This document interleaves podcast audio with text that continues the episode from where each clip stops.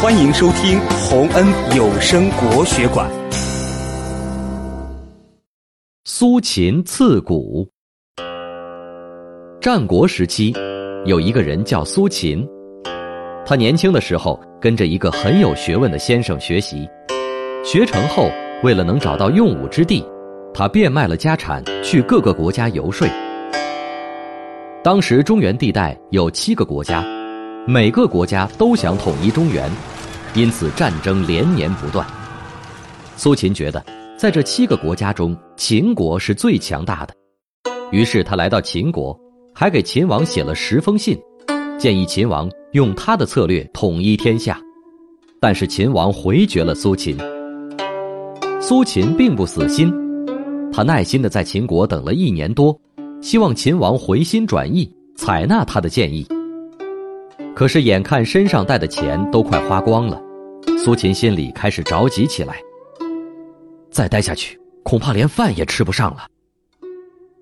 苏秦没有办法，只好闷闷不乐地回到家中。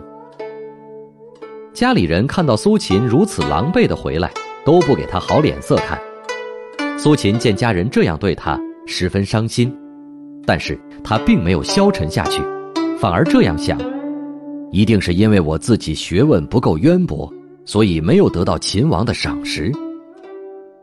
他发誓一定要加倍努力，干出一番大事业。于是，他把自己的几十箱书都翻出来，从此闭门不出，潜心苦读，反复研究，体会书中的精髓。苏秦每天读书都读到很晚，有时太累了就会打瞌睡。为了时刻保持清醒。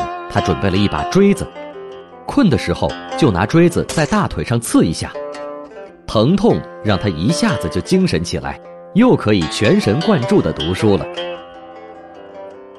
经过一段时间的苦读，苏秦茅塞顿开，他又结合自己以前周游各国获得的信息知识，仔细揣摩，不到一年的时间，他就对天下形势了如指掌了。于是。苏秦告别父母，再次出游，游说齐、楚、燕、韩、赵、魏六国，让他们联合起来抵御秦国。他晓之以理，动之以情，终于取得了六国的信任。六国都接受了他的联合抗秦主张，苏秦也成为前无古人后无来者的六国丞相。